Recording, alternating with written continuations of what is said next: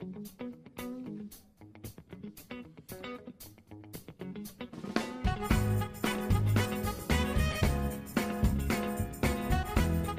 Fala galera, sejam bem-vindos a mais um episódio do Burncast. Hoje vamos falar sobre o cinema brasileiro e a relação pós-Covid-19. Eu sou o Guilherme Cepeda. Eu sou o Pedro Prado. E hoje vamos receber o diretor Pedro Vasconcelos. Olá pessoal do Burningcast, prazer estar aqui com vocês, um prazer estar podendo trocar essa ideia aqui sobre cinema, sobre televisão, audiovisual, de uma forma geral, nesse momento em que estamos todos aí vivendo essa pandemia. Já fiz alguns trabalhos na Globo como diretor, algumas novelas, já fiz o filme Fala Sério Mãe. Estou produzindo vários outros projetos aí de cinema e a gente vai poder conversar um pouquinho sobre isso aí. Um prazer estar falando com vocês. A pandemia fez o mundo se reinventar e o consumo de entretenimento foi um dos principais afetados. Afinal, cinemas, teatros e shows foram paralisados devido à aglomeração de pessoas. Nesse episódio, né, vamos comentar um pouco de uma tendência que acabou entrando nesse cenário e, e, gerou uma grande oportunidade, né, do retorno dos cinemas drive-in, que foi um grande sucesso nos anos 50 e 60. Esse estilo de cinema já teve, né, algumas sessões isoladas no ano passado, mas nesse ano, né, devido à pandemia, ele vai chegar com mais força. Na verdade, eu tenho uma lembrança muito gostosa da época do cinema drive-in aqui no Rio de Janeiro, aqui na Lagoa, a gente tinha um grande cinema, existiam outros também, mas o da Lagoa Rodrigo de Freitas era onde eu frequentava. Você pode imaginar a delícia que era você estacionar o seu carro na beira da Lagoa Rodrigo de Freitas, com uma baita tela de cinema, e a gente podia assistir aos filmes ali. Minha mãe me levava sempre quando eu era garoto, e foi, assim, triste, né, quando a gente foi vendo aqueles cinemas fechando, e principalmente esse da Lagoa, que acho que foi um dos últimos cine cinemas drive-in a fechar, e, enfim, perdemos aquela experiência, né, de você poder assistir um filme dentro do carro. Era uma coisa realmente muito gostosa.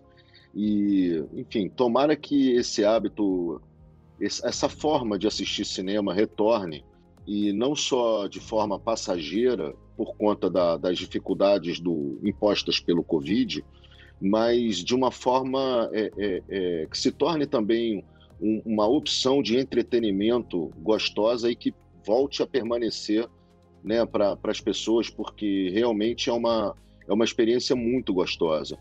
E eu acho, inclusive, que não só o cinema pode ser assistido dessa forma, né, em caráter de drive-in, como também shows, é, teatro musical. Eu já vi uma matéria na Alemanha em que eles fizeram uma baita de uma festa, uma rave, um show, né? Na verdade, é, todo mundo dentro do carro, com, com um sistema de som linkado para todos os carros, e a turma se divertindo muito ali. Foi uma, uma coisa que me deu assim a, a, a curiosidade de saber como isso funcionaria também para outras artes. Então, tomara que o Cine Drive-In volte para ficar. É muito engraçado isso que você falou da, da experiência, que realmente, eu acho que para quem, principalmente para os jovens, né, essa conexão com o Drive-In é uma coisa muito, muito distante, né, uma coisa que nem se tem uma relação mesmo estabelecida. E é engraçado ver essa relação sendo estabelecida de outras formas, né? A gente pega, eu não sei se você conhece, Pedro, o jogo Fortnite. Sim, conheço. Conhece? Conheço. Então, tenho um filho de 12. Ah, então você conhece, então você bastante. Mas a questão é, teve, por exemplo, um, o, o, próximo lançamento né, de peso aí do, do Christopher Nolan, Tenet, teve o primeiro trailer divulgado dentro do jogo, com centenas de jogadores ali assistindo ao vivo. E o que é doido, e que acho que também é difícil da gente compreender, às vezes, ou até das pessoas as mais velhas compreenderem, é que para as pessoas mais jovens, essa experiência também de dessa interação virtual também é viável, né? É algo que, óbvio, não torna uma experiência melhor ou, ou pior que a outra, mas é, é, engraçado ver se como as gerações têm essas vão se adaptando, né, às suas limitações. Com certeza, Pedro. Eu acho que assim o, o ser humano é um, um, um, ser em mutação, né, absoluta. A gente fala muito que o mundo está mudando, que o mundo vai ser diferente depois da pandemia. A verdade, na minha opinião, é que o mundo nunca parou de mudar. O mundo nunca, a gente, quando a gente iria imaginar 15 anos atrás que o celular ia nos dar tantas possibilidades. Por exemplo, agora a gente está fazendo um ao vivo aqui através de um telefone, ou uma gravação né, de uma conversa através de um telefone. As lives, quando eu fui fazer minha primeira live agora, eu, na, na pandemia, né, eu falei, cara, é, fazendo pela televisão, né, a gente vinha com caminhão, com antena micro-ondas, fazia conexão com satélite para poder fazer um link ao vivo. Era uma operação, você não faz ideia. E aí, hoje, com dois telefones, um na casa de cada um, a gente consegue fazer uma transmissão ao vivo. Então, isso é um negócio muito revolucionário. O mundo nunca parou de, de, de mudar e de se alterar. Isso que você falou, eu acho que os lançamentos cinematográficos, é, em confluência com essa geração do videogame, é, tudo isso vai ainda vai sofrer muitas transformações. São transformações muito positivas, porque eu acho que isso só vai conectar mais as pessoas, né, isso para o entretenimento, na minha opinião, é uma abertura de um universo que não tem tamanho. Mas as experiências é, é, é, da nossa geração, as mais antigas, eu acho que também têm o seu espaço, o seu valor e o seu lugar, porque remetem a, a um público mais tradicional, né? remetem a um público de, de, de novas, é, de antigas experiências e que podem ser novas experiências para pessoas jovens. Então, o que eu acho, na verdade, é que quem vai sair muito fortalecido dessa pandemia toda é o universo online, a conexão entre as pessoas através da internet. Isso realmente, para mim, vai se tornar a grande febre. Já estava se plantando isso, ela já estava toda preparada para esse grande acontecimento, mas acho que a pandemia vai nos fazer é, é, é, ficar infinitamente mais conectados, oferecendo milhões de opções de entretenimento via online, né? Enfim, e o, e o e tomara que a gente também mantenha ainda algumas opções de entretenimento, como o drive-in, que, que é, é, fortalecem um, um, ambiente de entretenimento gostoso, saudável, diferente para gerações antigas e quem sabe para as novas também. E o que você falou do videogame é bem isso mesmo. Tanto que tem tantas tecnologias ainda que não foram utilizadas, elas até são utilizadas, mas elas não são popularmente utilizadas, como por exemplo, você pega o VR, né, que é a realidade virtual. Cara, aquilo é um universo. Eu, eu sou, francamente, é, é uma das coisas que eu mais sou pirado, assim. Eu, infelizmente, não tenho um, porque é, esse é um dos, uma das problemáticas. É muito caro, mas é muito caro.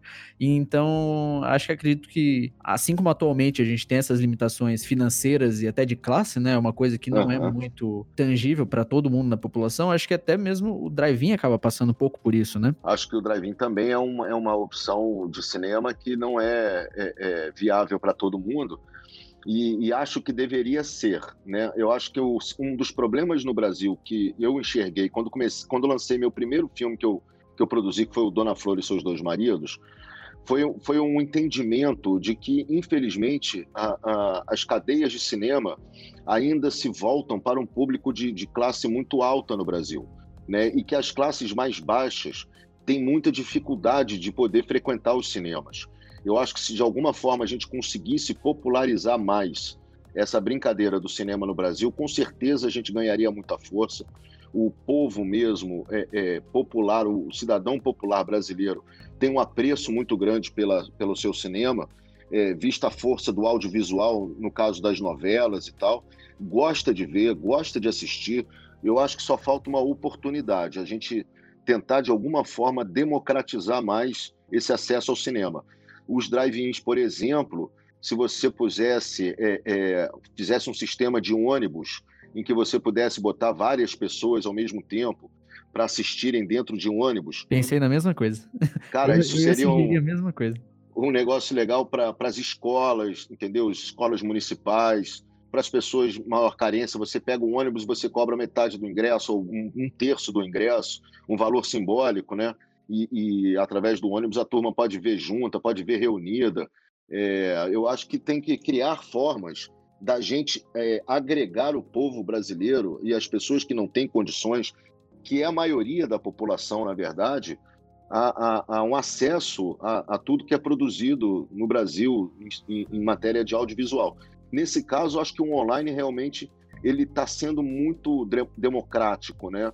Por exemplo, é, ontem eu estava vendo uma entrevista que acho que era o Paulo Miklos falando, e muita gente não tem acesso a shows desses cantores super famosos e tal, porque são shows caros, né? O ingresso é muito caro e tal.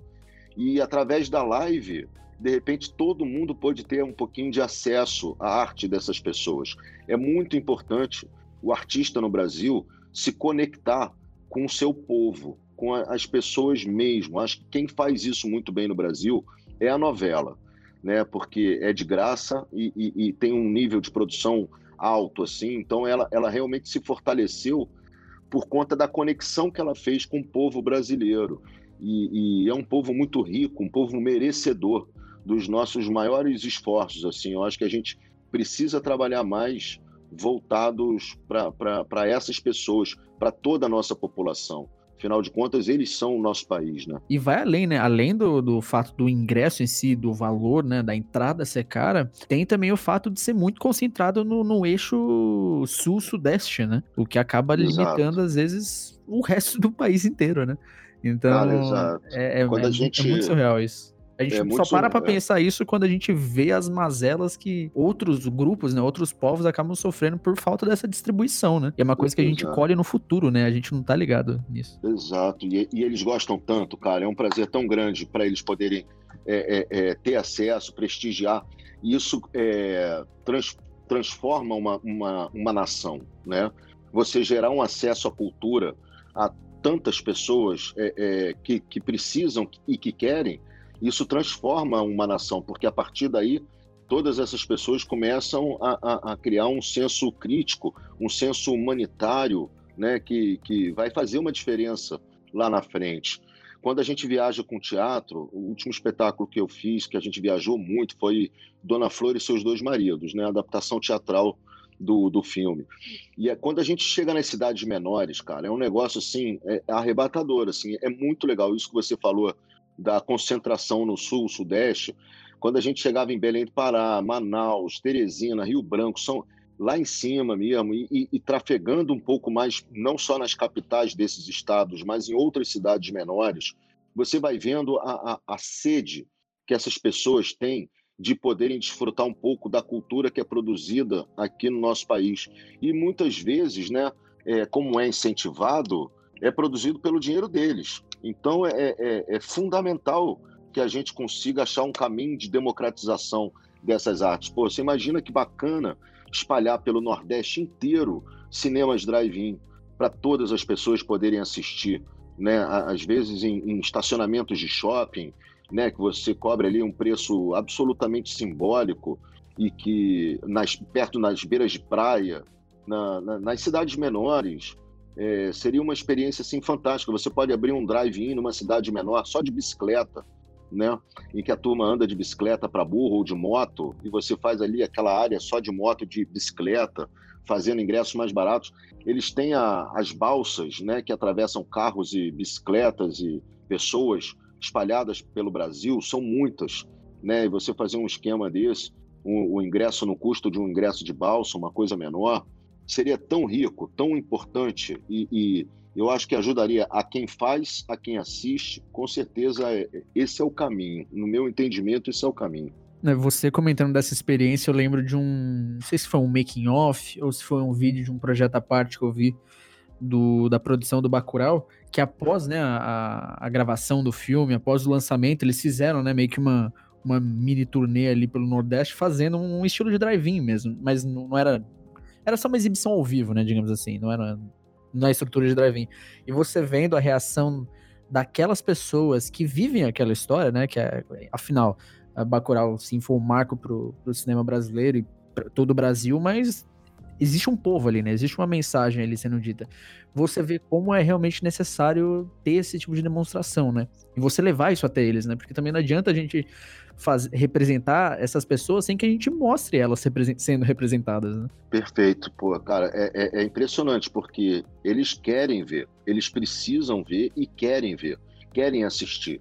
E, e no caso do, do, do, da nossa produção cinematográfica, o que o Bacurau fez é, é, é, espetacular e acho que a como é que é o nome da diretora do Bicho de Sete Carros, Laís Bodansky, tinha um projeto também de rodar com cinema num caminhão.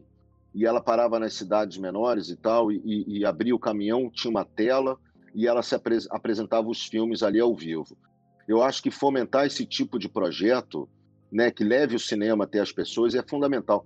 Se você for fazer um estudo, eu não, eu não, não, não tenho base de pesquisa para isso, mas eu, de, de orelhada eu posso te afirmar: o que chega da nossa produção cinematográfica a maioria da nossa população, com certeza, é muito pouco. É muito pouco. Chega muito através da televisão, que é onde todo mundo tem o acesso. Mas a experiência de você sentar numa praça para ver um filme, né, seja no seu carro, seja numa bicicleta, numa moto ou no banco da praça que, que seja, é, é, do jeito que for, é, é, é muito rica para a gente, entendeu? E eu acho que isso só vai ajudar a, a alimentar e trazer retorno para quem cria, para quem produz, é, de forma a você ter um, um retorno emocional do que, que a população sente quando assiste um filme né, brasileiro, nacional, e que esses filmes consigam convergir cada vez mais com o subconsciente é, é, da nossa população, da, das pessoas, né? porque muitas vezes essa falta de contato nos faz criar às vezes, obras que, que não, conver, não convergem com, com, com, com os anseios, com o subconsciente da nossa população. A gente acaba ficando distante, né? ficando meio numa redoma. E isso é muito grave, isso é muito ruim.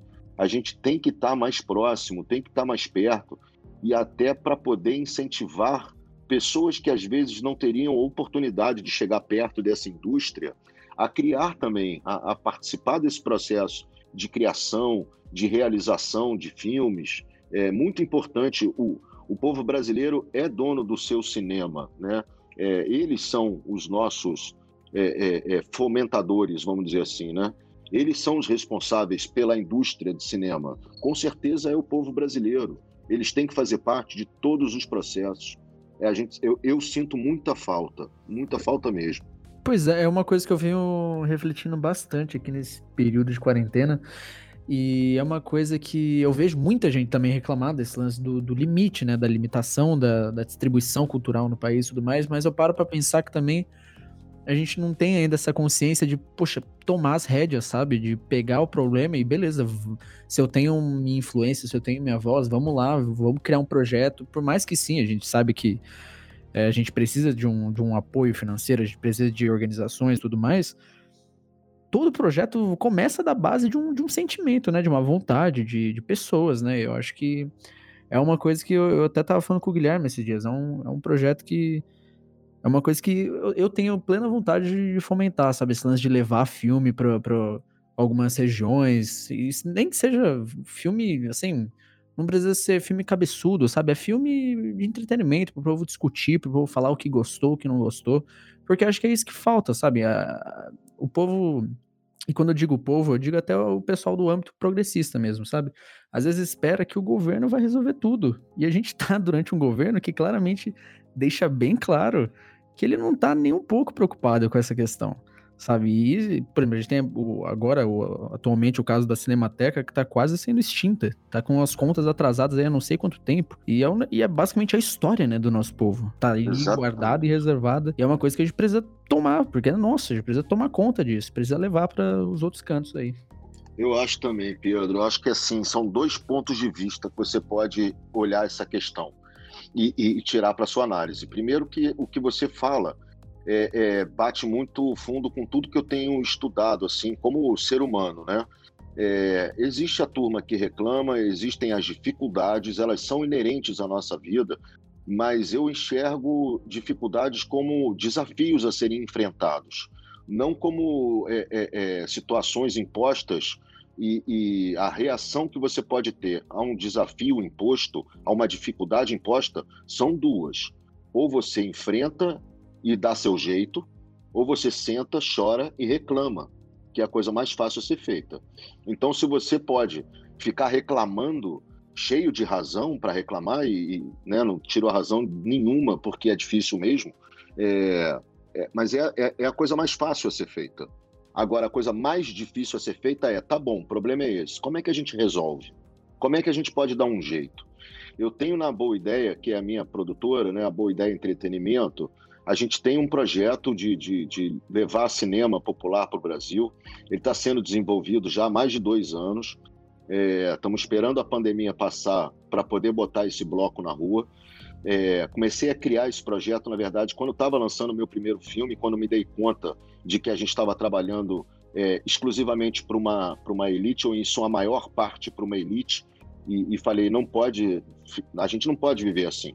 Ah, mas tem a distribuição, as salas e tal. Sim, o problema é esse. Então, como é que a gente resolve? Vamos resolver da seguinte forma: criamos um projeto e a gente está agora é, é, trabalhando para realizá-lo. Eu acredito que daqui um ano, dois anos, se Deus quiser, esse bloco está na rua. E o, o, o, caso do governo, é, ao mesmo tempo que ele nos impõe é, um problema muito grave né, de, de, de não querer, é, vamos dizer assim, cuidar da, da, da cultura, não querer ignorar a cultura e tudo mais, nos dá uma oportunidade muito rara é, abre-se para todos nós que vivemos disso uma janela muito rica, que é o seguinte: já que o governo não quer nos ajudar, é, façamos nós, sejamos independentes, sejam porque cultura ninguém vai matar nunca em país nenhum. Nós todos somos seres humanos artísticos, todos. Até quem, quem, quem reclama, que acha um absurdo negócio de cultura, alguma vez na vida já escreveu um texto, alguma vez na vida já dançou uma música, alguma vez na vida já contou uma história. E todo mundo que conta uma história é um ser artístico. Todo ser humano é um ser artístico. Então, não é, é inerente à existência da cultura a vontade ou não vontade de A ou B ou C ou D. Mas abre uma oportunidade muito grande para a gente à medida que ele para de nos fomentar e, e, e, e nós somos então obrigados a criar com nossas próprias forças e nossos próprios recursos, que muitas vezes são nenhum, a nossa história, a nossa vivência e uma independência. É, eu tenho certeza que se nós fôssemos mais independentes de qualquer tipo de governo, pode ser que a nossa cinemateca não estivesse vivendo a situação que está vivendo porque depender exclusivamente de governo, com certeza, não é bom negócio. Porque sempre vai ter um maluco que vai sentar ali naquela cadeira, né, ou na outra cadeira, ou na outra cadeira, e vai começar a fazer. Quantos governos nós já vivemos no nosso país? Quantas crises? Eu me lembro, é, outro dia conversando com um amigo, ah, porque o cinema, pô, tá acabando e tal. Eu falei, cara, você não lembra de 1990, do governo Collor? Quantos filmes você rodou naquele ano? Fala, nenhum. Não existia, não tinha. A Carla Camurati, né, que através lá do, do filme dela, que conseguiu retornar com essa arte, fazendo justamente isso. Ela pegou, rodou o filme corajosamente e foi levando de, de cidade em cidade, lançando o Carlota Joaquina, né, o filme. Então ela foi lá e fez, e mostrou para todo mundo que era possível se fazer. E, e, eu acho que isso é um, é um ensinamento valioso que esse governo, de uma forma muito torta, está nos oferecendo uma oportunidade única que a gente não pode perder. Porque você só viver de fomento de governo é, é, é necessário? É necessário. É importante? Muito importante. Mas é uma dependência. E toda forma de dependência não é saudável. Então, acho que de alguma forma a gente tem que aprender a fazer com as nossas próprias mãos. Na época que eu comecei a fazer teatro, em 1987, 88, ou seja, ah, lá na época de Pedro Álvares Cabral, é, a gente fazia no peito e na raça, se juntava todo mundo e se levantava e, e as coisas aconteciam. Você vê hoje o maior sucesso do cinema brasileiro hoje, a gente pode falar que é o Paulo Gustavo, através do projeto dele Minha Mãe é uma Peça eu vi esse menino crescendo no teatro com esse projeto na unha. Ele fez esse espetáculo sem recurso nenhum, nenhum. E hoje, né, concluindo a, a, a sua obra, que ainda não se concluiu, ele acabou de botar 10 milhões de espectadores no cinema. Um feito inédito, é, é, é absurdamente lindo, de um cara que é homossexual, né, fazendo uma mãe num país conservador e, e ele não quis saber de desafio nenhum é, é, e, e, sem incentivo algum, ele foi lá e construiu a história dele. É um exemplo lindo. Esse cara, para mim, é, um, é, uma referência assim, de, de, de força de trabalho. E muitos outros que eu conheço se levantaram assim, do nada, do zero. É, a dificuldade é uma grande professora, ela pode nos ensinar muita coisa eu acho. Já dizia Rock Balboa. já, já dizia o Rock Balboa. Quem, quem estuda a jornada do herói é, é, e eu estudo, eu gosto de estudar aquilo, sabe que, que isso faz parte da nossa história, da história da vida de todo mundo. Você sempre vai enfrentar desafios gigantescos, você sempre vai estar à frente de, de, de, desafios altamente complexos. Isso não é uma exclusividade nossa da cultura, eu acho. Isso está em todas as áreas. Quem mora no Brasil tem que ser herói mesmo para sobreviver. Empreendedor, médico, engenheiro, advogado, é, é, é, empresário, artista, todo mundo, todo mundo sofre por ser brasileiro um nível de dificuldades muito grandes, mas isso faz parte da jornada da gente e, e, e cabe a gente, né, é, é, enfrentar, enfrentar e, e conseguir conquistar é, é, é, vitórias, né? Isso faz parte do cumprimento da jornada do herói. Acho que de alguma forma todos nós nos encaixamos nessas histórias e por isso que o Joseph Campbell que escreveu o livro, né, falando sobre a jornada do herói, que é a história que é replicada para todos os roteiros de cinema, é, é, né, desde que ele escreveu esse filme, é, bate tão forte em todas as pessoas, porque é a história das nossas vidas. Quem nunca enfrentou dificuldades? Quem nunca chegou ao limite de achar que não ia conseguir avançar mais um estágio, passar pela frente, seja pelos motivos mais trágicos possíveis ou até por motivos menos nobres? Mas todos nós enfrentamos muitas dificuldades na vida. Cabe a nós sabermos enfrentá-la. Né? A gente tem. O Charlie Chaplin falava isso você tem duas opções na vida, diante das situações difíceis. Ou você sucumbe a elas, ou você enfrenta. Né? É, é, eu sempre achei que era de bom tom enfrentar. Nem sempre é fácil, né? falar é mais fácil, mas vale a pena, porque depois que você conclui a sua jornada do herói, as vitórias são muito emocionantes. É muito legal você conquistar em cima de um desafio. É muito bonito você vencer um desafio.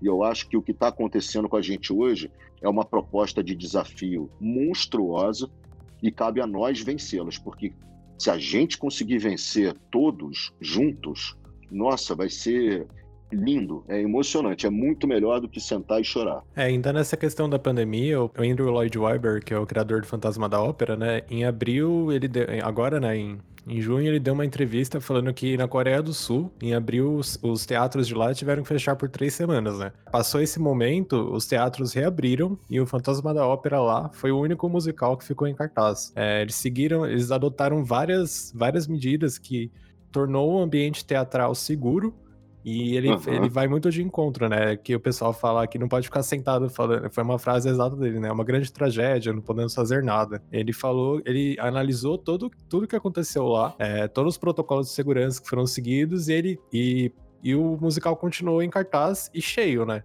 Cheio na medida uhum. da limitação da segurança, obviamente, né? É, em questão, ele vai ele falou que ele estudou tudo o que aconteceu lá e tá exportando para outras turnês que, onde o musical tá em cartaz no mundo quando retomar, né? Que a Broadway ainda tá fechada. Perfeito. Acho que eu, eu, eu, ouvi falar que eles abrem em setembro, né? É uma previsão, na verdade. É tudo muito difícil, é, são desafios enormes. Mas essa atitude do, do, do Weber realmente é, é exemplar. E eu acho que todos nós devemos, sim, buscar alternativas, buscar soluções, é, entrar em ação, né? Uh, o, o, homem já pisou na Lua, gente. O homem inventou a tecnologia celular, a internet. O homem inventou o avião, que é um monstro pesado para burro e que flutua. E o né? homem brasileiro, né? Vale lembrar. E, e, vale lembrar, lembrar, o brasileiro. é, é, é, quantas coisas a gente já criou, as vacinas, as possibilidades medicinais, o próprio é, é, o carro, é, a, a, tecnologia agropecuária, a própria agropecuária, quantas coisas nós já inventamos na história da humanidade é, é, que nos capacita a entender que a gente pode, se tiver boa vontade, é, é se tiver persistência e, e, e, e acreditar, como diz o, o, o Vitor Rocha lá do Mágico de Ó, se a gente acreditar com certeza a gente consegue vencer desafios é, é, absurdos. Tem outra frase do Chaplin também que ilustra bem essa história, que ele fala assim: é, não se impressione com as impossibilidades, pois lembrai-vos de que as maiores proezas da história foram conquistas daquilo que parecia impossível.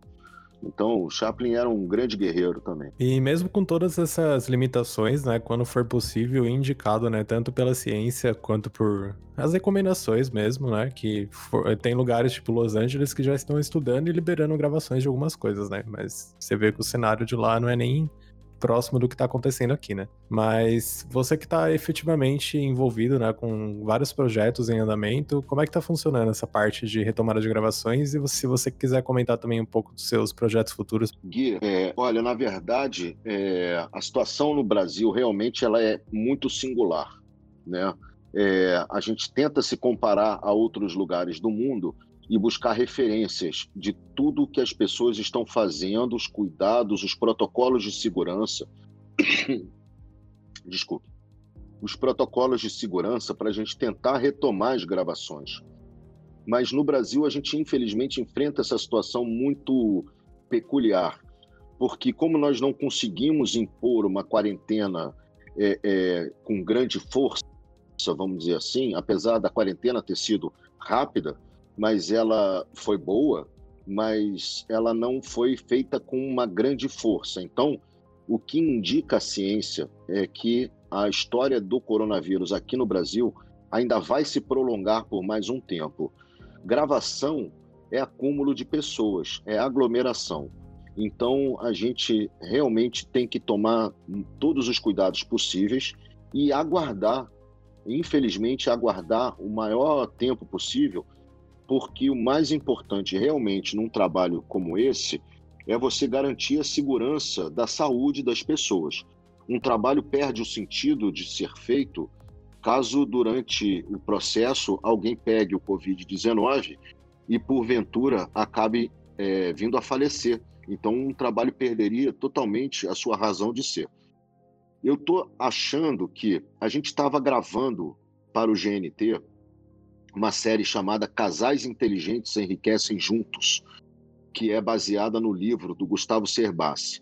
Então, é uma dramaturgia de humor é, sobre educação financeira. São vários casais que, que, que a gente mostra como é que é a vida financeira desses casais, de diferentes classes sociais e tal. A gente estava na primeira semana de gravação e tivemos que interromper por conta do Covid ali pelo dia 16 de março. E a perspectiva de volta tá para setembro, outubro, mais ou menos. Eu estou imaginando que seja esse o, o, o a data é, é, próxima né, de, de, retorno. O que, que acontece? Os protocolos de segurança pedem é, é que a gente higienize os cenários, as roupas, evite que os atores sejam maquiados por outras pessoas, ou seja, a situação ideal é que eles próprios cuidem de suas maquiagens, evite gravação ou filmagem com pessoas acima dos 60 anos ou pessoas com comorbidade. Se por acaso um integrante da equipe tiver sintomas durante o processo de trabalho, ele tem que ser novamente interrompido. Todas as pessoas que participam do set têm que ficar uma distância de dois metros um do outro é, inclusive os atores, ou seja, isso reconfigura toda uma dramaturgia que foi proposta anteriormente. Isso é uma reunião de vários protocolos do que a gente tem ouvido falar, né, Guia? Então, protocolos da, da, da, dos Estados Unidos, da, da, da Austrália, da Europa. A gente foi reunindo vários deles, está todo mundo fazendo uma grande pesquisa. Acho que São Paulo lançou agora um protocolo de segurança deles, né, de recomendação. O Rio de Janeiro também fez isso. Então, existem uma série de, de, de medidas que são difíceis, né, são realmente grandes desafios. O que eu acho que vai acontecer, a gente vai ter que readaptar as dramaturgias, as obras, o texto, para poder se reconfigurar nessa condição. E torcendo, claro, para que lá na frente é, é, isso com a chegada da vacina, obviamente, e que a gente esteja realmente todos em segurança, a gente possa retomar o trabalho normalmente. Mas os trabalhos que vão ser retomados nesse período de pandemia, que eu imagino é, da nossa parte, setembro, outubro, porque eu estou querendo deixar o mais para frente possível para evitar qualquer tipo de risco da equipe e dos, dos atores, né? mas principalmente de todos os participantes envolvidos nesse trabalho. Tem alguém querendo voltar aí por julho, por agosto e tal.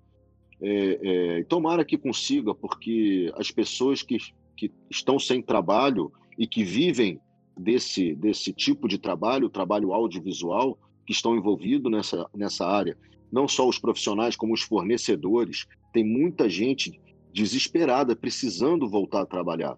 Então, tomara que é, cada vez mais empresas e produtoras consigam ir retomando esse trabalho aos poucos, mas, claro, com muito cuidado, com muito cuidado, porque a gente está lidando com a vida das pessoas. E trabalho nenhum vale a vida de uma pessoa. Aí nesse meio tempo, né, você tá aproveitando para trabalhar no roteiro, né, do filme do Maurício Souza e também na finalização do Mágico de Ó, né, que é um filme da, do Vitor Rocha, é isso? Exatamente. Eu tô fazendo, a gente fez o filme O Mágico de Ó, do Vitor Rocha, o autor, em que a Luísa Porto é protagonista é, e produtora do espetáculo. Eu assisti esse espetáculo em São Paulo no ano passado. Durante a apresentação que eu vi deles, no meio do, do, da peça, eu falei: eu quero fazer um filme dessa história. Essa história é maravilhosa, é uma história linda, em que o Vitor faz uma transposição da fábula O Mágico de Oz para o sertão brasileiro, é, fazendo uma referência aos nordestinos que vão, é, que voam, como ele diz, na boleia de um caminhão para São Paulo para trabalhar. E, e é uma fábula linda para adultos e para crianças. Nós filmamos em Cabaceiras na Paraíba, no sertão da Paraíba, ano passado, e na cidade de São Paulo. E entramos em processo de pós-produção no início desse ano. Aproveitando aí o home office, né, vamos dizer assim, eu agora estou terminando de fazer a finalização desse projeto. Está é, tá sendo tratada a música, corte de cor e, e, edição. A gente acabou de terminar esse mês para a gente poder é, é, fazer o fechamento dele. Acredito que até o mês de julho e poder fazer o lançamento dele, se Deus quiser, aí no segundo semestre. Não sei de que forma, se vai ser no drive-in, se vai ser no streaming, aí a gente ainda vai estudar. O Mágico de Ó, do Vitor Rocha. E estou escrevendo o roteiro sobre o filme do Maurício de Souza, o, o Maurício desenhista. Eu tive é, é, várias reuniões com ele durante o ano passado também, e fomos autorizados por ele a, a fazer o filme da história da vida dele. Foi um projeto que eu li o livro, a biografia dele, a história que não está no gibi, e falei, cara, a história desse cara tem que ser contada no cinema. É uma história fantástica de um dos caras que, que participou da infância, da vida de, de muitas gerações de nós, né? Um cara que nos, nos, nos contou tantas histórias, né? E de alguma forma nos, in, é, é, é, é, nos indicou a uma, uma vida lúdica, uma vida de, de, de, conhecimento, de tantas coisas que a gente leu ali. E a história de um homem que batalhou para viver da sua arte, um, um, um, enfrentamento de dificuldades, né, que a gente estava falando ali atrás. Quando Maurício de Souza resolveu ser desenhista no Brasil, não existia direito quem vivesse disso. Né? A recomendação era: Maurício, arruma um outro emprego, porque desenhista no Brasil não dá dinheiro. E ele não ouviu esse mau conselho, graças a Deus, batalhou igual um leão para conseguir impor o seu desejo, o seu sonho de se tornar um desenhista é, é, conhecido no Brasil e poder viver da sua arte. E tantas gerações de brasileiros puderam se beneficiar disso através das histórias criadas por ele e pela sua equipe. E é uma história de vida lindíssima, cara. Começamos ali na infância dele, desde o nascimento dele, passando pela infância, onde a gente pega o que ele pescou de referências para a criação de tantas histórias para tantas crianças que viriam a ser o trabalho dele no futuro, para a juventude dele, onde ele começa a, a, ter esse enfrentamento de vou conseguir viver do meu trabalho, vou conseguir viver do meu sonho, e durante a vida adulta dele, aonde as contas apertam, casamento, filhas, é, é, todas essas situações reais que fazem com que muitos de nós, seres humanos, adultos, vamos é, é desistindo e abrindo mão dos seus sonhos. E, e ele fez um enfrentamento é, é, muito forte, assim, muito firme, e mais ou menos ali com seus 34, 35 anos de idade, ele conseguiu realmente é, é, ganhar uma força muito grande com o sucesso da venda das suas tirinhas, das suas histórias e tudo mais. E ali ele, ele começou a se tornar realmente o grande Maurício de Souza que nós conhecemos. É um filme que eu tenho maior apreço assim por ele, um presente que eu ganhei do Maurício, a autorização de poder trabalhar nesse projeto. Estou escrevendo e, e, e, enfim, passando por ele tudo que eu estou fazendo, porque eu acho que ele é um dos grandes criadores da história desse país, de histórias né, nesse país, e acho que a contribuição dele é fundamental. Então, estou repartindo com ele o máximo que eu posso da criação dessa história. É, é, e vai ser assim, acho que é um filme importante para o nosso país é, conhecer mais sobre a história de vida do Maurício de Souza. E a recomendação que ele dá para todos né, é essa. Ele fala sempre: nunca desista dos seus sonhos, nunca desista. Então acho muito bonito isso. Acho uma mensagem que deve ser passada para todas as pessoas. Não, mas a própria questão da, da turma da Mônica em si, tem muita gente que desconhece a escala que a turma da Mônica tomou, né? Deixou de ser um gibizinho, e mesmo que fosse só um gibizinho, né? Mas deixou de ser o, o gibi infantil que ajudou e muito no processo de alfabetização de muita criança, muita criança. Eu posso dizer que eu, eu, eu, eu fui um desses, sabe? Parte do meu processo de alfabetização foi lendo o gibi da Turma da Mônica. Eu, Fora também, isso, eu também. Fora isso, a gente tem também, hoje em dia, uma linha que é muito forte deles, que é a, a Graphic MSP, que eles pegam autores e desenhistas, né, artistas em geral do, do cenário independente, e convidam eles para meio que recontar histórias de personagens da casa, né, dando a, a liberdade do artista dar a identidade dele ao personagem. Cara, isso é, é uma das melhores linhas que eu já vi. E, e, fora isso também, eu já cheguei a ver que o Maurício de Souza ele tem um papel, a, a MSP, né?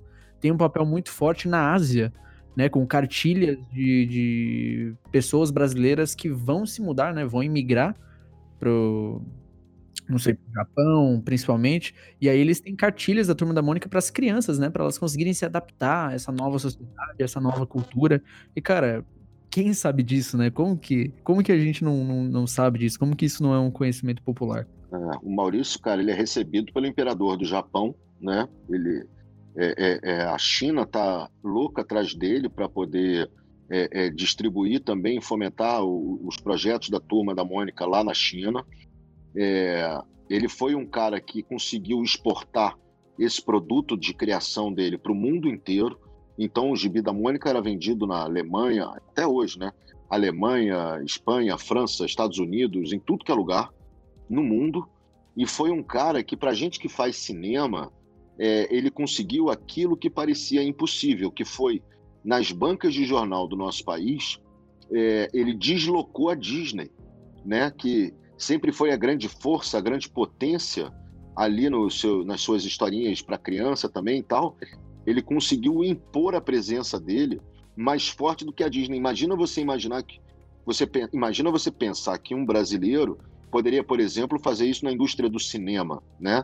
Ou seja, lançar um filme nacional que fosse tão potente que os filmes da Disney ficassem em segundo plano nas salas de cinema.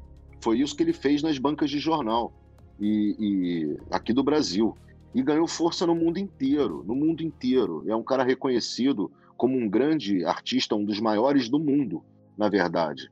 Né? É, então é um brasileiro que, que realmente faz uma diferença muito grande para o nosso país.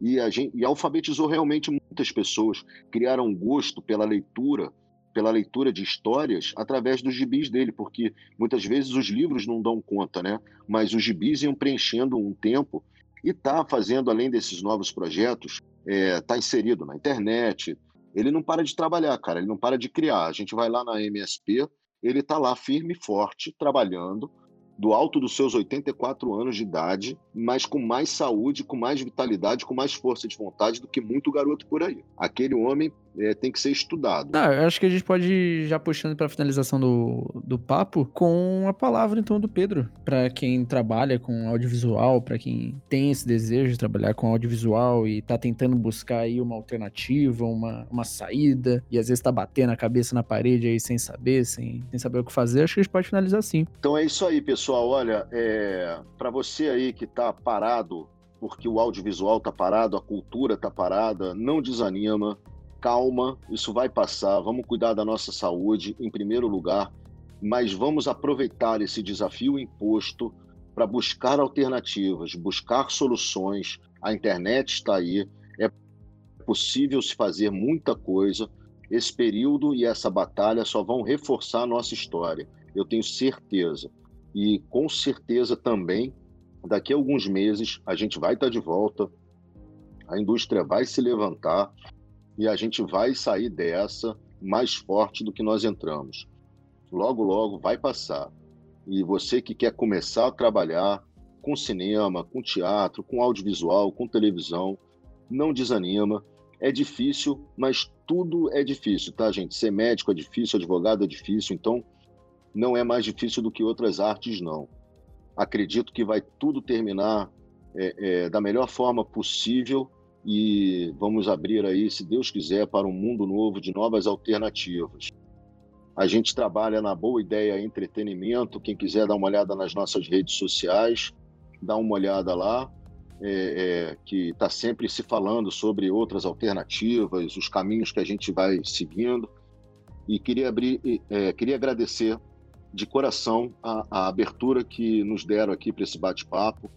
Fico muito feliz de poder contribuir, de poder conversar, de poder falar. Agradecer aí o carinho do Gui, o carinho do meu xará Pedro foi um prazer muito grande poder trocar uma ideia com vocês. Estou às suas ordens quando vocês precisarem. É só convidar que eu venho com o maior prazer. A gente que agradece, deixa as portas abertas aí. Quando você tiver os, os novos projetos no ar aí, quiser gravar sobre Maurício, a novela Calarice, o que tiver aí, a gente tá, tá disposto a gravar com vocês. Muito obrigado, gente. Obrigado de coração. Fiquem com Deus cuidem da sua saúde. Esse momento é para cuidar da saúde. E calma, que vai tudo dar certo no final. Sempre dá. Se não deu certo ainda, é porque não chegou no final. Gostaria de agradecer a todos vocês que chegaram até aqui, aquele lembrete semanal de que sigam o Bunnycast nas suas, nos seus players favoritos, seja Spotify, Deezer, no próprio Facebook do, do Bunnycast, no site do Bunnycast, no Anchor. Por lá, no site, no caso, você consegue ouvir online e também baixar no seu dispositivo, seja computador, seja celular, de, de forma gratuita. Então não tem desculpa para não poder ouvir o episódio. E também, caso você siga, sempre vai ter aquela praticidade de você receber uma notificação sempre que a gente lançar um episódio novo.